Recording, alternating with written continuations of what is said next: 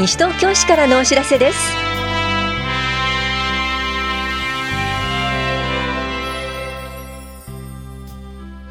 今日は入学通知書。総合型地域スポーツクラブ西原スポーツクラブ会員教室参加者募集などについてお知らせします。インタビュールームお話は西東京市ゴミ減量推進課の岩崎邦弘さん。テーマは資源物個別収集ワンポイントです。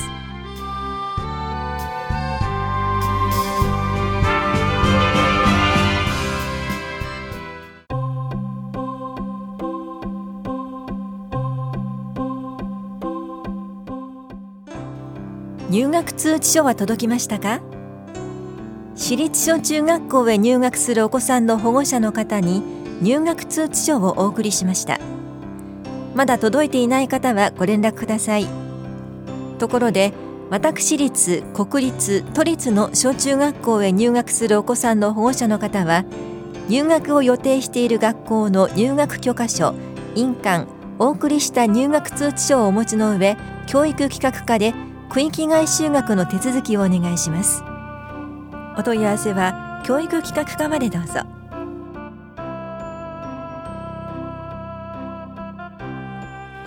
総合型地域スポーツクラブ西原スポーツクラブ会員教室参加者募集のお知らせです。教室は中学生以上対象のバドミントン高校生以上対象のヨガソフトバレーボール健康麻雀グラウンドゴルフターゲットバードゴルフテニス初級と中級。小学3年生から5年生対象のミニバスケットボール。小学生バドミントン。4歳児から中学生対象のキッズチア。幼児から小学6年生まで対象の空手初心者と高校生以上対象のフラダンスがあります。また西原スポーツクラブでは会員募集も行っています。年間活動費として大人3600円子ども1500円で登録ができます。ファミリー会員は5000円。80歳以上は半額です。お申し込みお問い合わせは西原総合教育施設内西原スポーツクラブまでどうぞ。スポーツ振興課からのお知らせでした。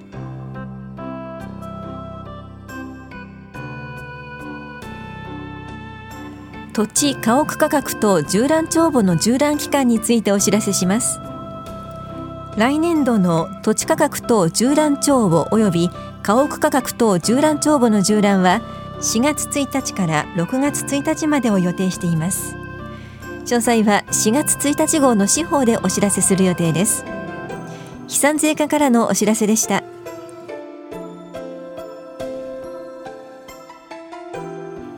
バイク軽自動車の廃車は3月中に手続きしてください。軽自動車税は4月1日現在の所有者に対して課税されます。転出した場合盗難にあった場合すでに使用していない場合所有者が変わった場合は3月中に手続きをしてください。なお軽自動車税は月割課税制度がありませんのでご注意ください。取扱窓口は 125cc 以下のバイク小型特殊自動車が棚視聴者4階の市民税課。125cc を超えるバイクは多摩自動車検査登録事務所。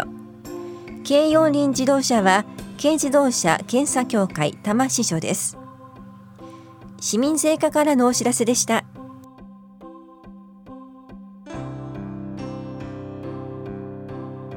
議員の寄付行為の禁止についてお知らせします。議員は選挙区内の人にお金や物を送ったり党令のための自筆によるものを除き時効の挨拶状の送付地域のお祭り会合などへの差し入れお祝い金賛助金を出すことを禁止されています。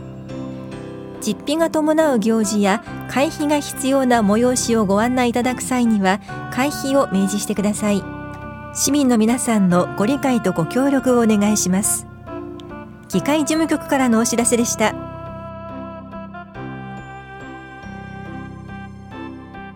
地域活動栄養士会のお知らせです。食のボランティアとして地域の健康づくりを一緒に推進しませんか？参加できるのは市内在住で栄養士管理栄養士の資格をお持ちの65歳ぐらいまでの方です。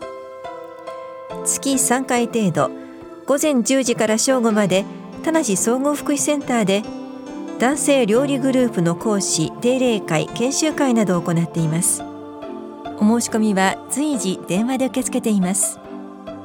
お申し込みお問い合わせは本屋保健福祉総合センター健康課までどうぞ。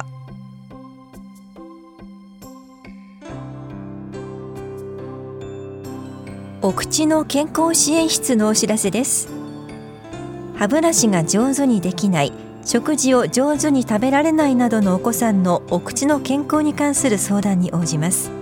相談内容は歯科検診歯科保健指導ブラッシング指導栄養育児相談です。対象は1歳から3歳のお子さんです。相談ご希望の方は司法などでご確認の上往復はがきでお申し込みください。後日日程をお知らせします。詳しくは本屋保健福祉総合センターの健康課までお問い合わせください。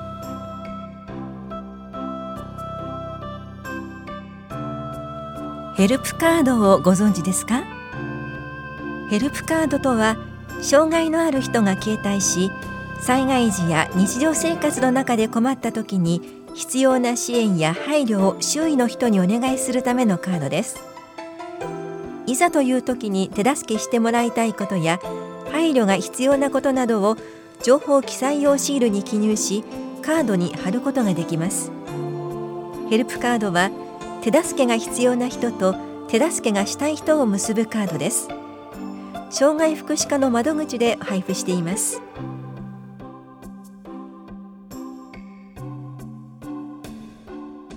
ゴミの出し方ワンポイント。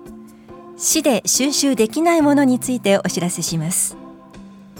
中間処理施設で処理できない大型マッサージ機や耐火金庫プロパンガスボンベ介護ベッド園芸の土コンクリートブロックなどは粗大ごみとして収集できません。これらの処理困難物は処理できる一般廃棄物許可業者を紹介します。処理困難物は粗大ごみより収集処理に手間などがかかるため費用も高くなります。商品購入の際は西東京市の粗大ごみ処理の可否や処理費用などを事前に確認の上購入することをお勧めします。ゴミ減量推進課からのお知らせでした。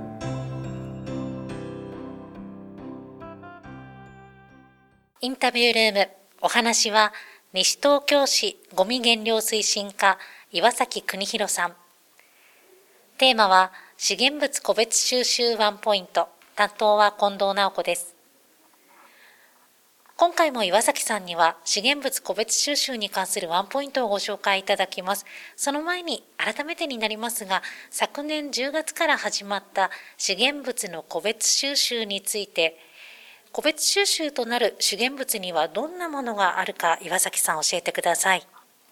はい、えー、10月から個別収集になった資源物なんですが、えー、瓶缶ペットボトル古紙古風類金属類小型家電配色用油、えー、スプレー缶ライターになります。では今回も資源物のゴミ出しについて気をつける点をご紹介ください。まずは瓶や缶ペットボトルの出し方についてですね。えー、瓶、缶、ペットボトル、スプレー缶ライターについては、えー、レジ袋の削減や廃プラスチック削減のため家にあるもので構いませんのでカゴや容器等でお出しください。またスプレー缶ライターにつきましてはカゴの脇に袋に入れてお出しください。缶は敷地内の他にも西東京市内で持ち込める場所があるんですよね。はい、こちらについては市内公共施設10カ所にえー、持ち込み場所をご用意しておりますので、えー、ご利用ください。続いてですが、古紙の持ち去りについて、これは持ち去られることがあるんですか？はい、えー、今まで集積所収集から、えー、今回個別収集に移行して持ち去るケースは激減しましたが、依然として、えー、持ち去られるケースがございます。持ち去られた場合は直接声をかけず、えー、車両の特徴やナンバーを確認し、ゴミ減量推進課までご連絡ください。続いては、回収する車両についてです。はい、ペットボトルと、えー、プラスチック容器包装類、瓶と古紙古布類、金属類、配色用油、小型家電はそれぞれリサイクルする方法が異なるため別々の車両で回収していますので収集時間が異なります。よって当日の朝8時半までにお出しください。さて、岩崎さんより資源物の個別収集に関するワンポイントアドバイスいただきました。その他、収集日、そしてゴミの分別に関してなど、詳しくはどちらを確認すればいいでしょうか？はい、えー、確認方法につきましては、えー、ゴミ資源物収集カレンダー、ゴミ分別アプリ、ホームページ等で、えー、ご確認ください。その他、詳しいお問い合わせ先も教えてください。はい、えー、西東京市ごみ減量推進課、えー、電話番号が042-438-4043になります。最後になります。ラジオをお聞きの西東京市民の皆さんへ一言お願いいたします。えー、資源物個別収集が開始され、えー、5ヶ月が経過、えー、しました。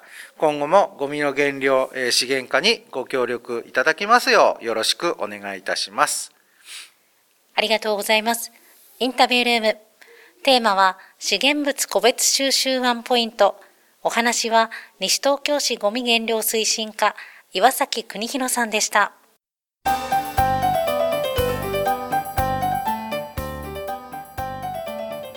3月24日は世界結核デーです。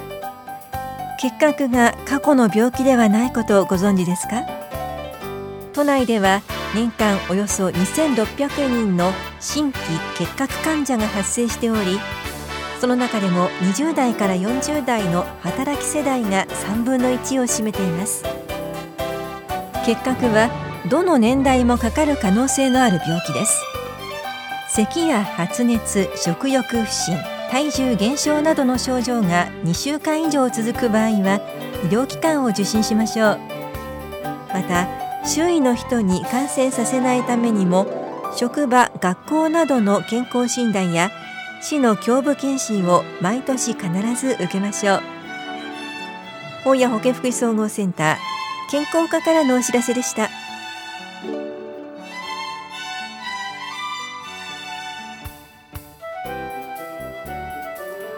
新型コロナウイルス感染症の拡大防止のためイベントなどについて今後中止延期となる可能性があります。最新情報は市のホームページまたは問い合わせ先へご確認ください。この番組では皆さんからのご意見をお待ちしています。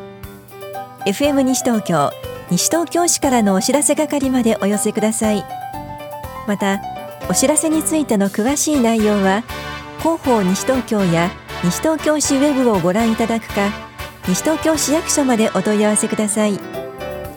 電話番号は042-464-1311 042-464-1311番です。以上西東京市からのお知らせ亀井さゆりでした。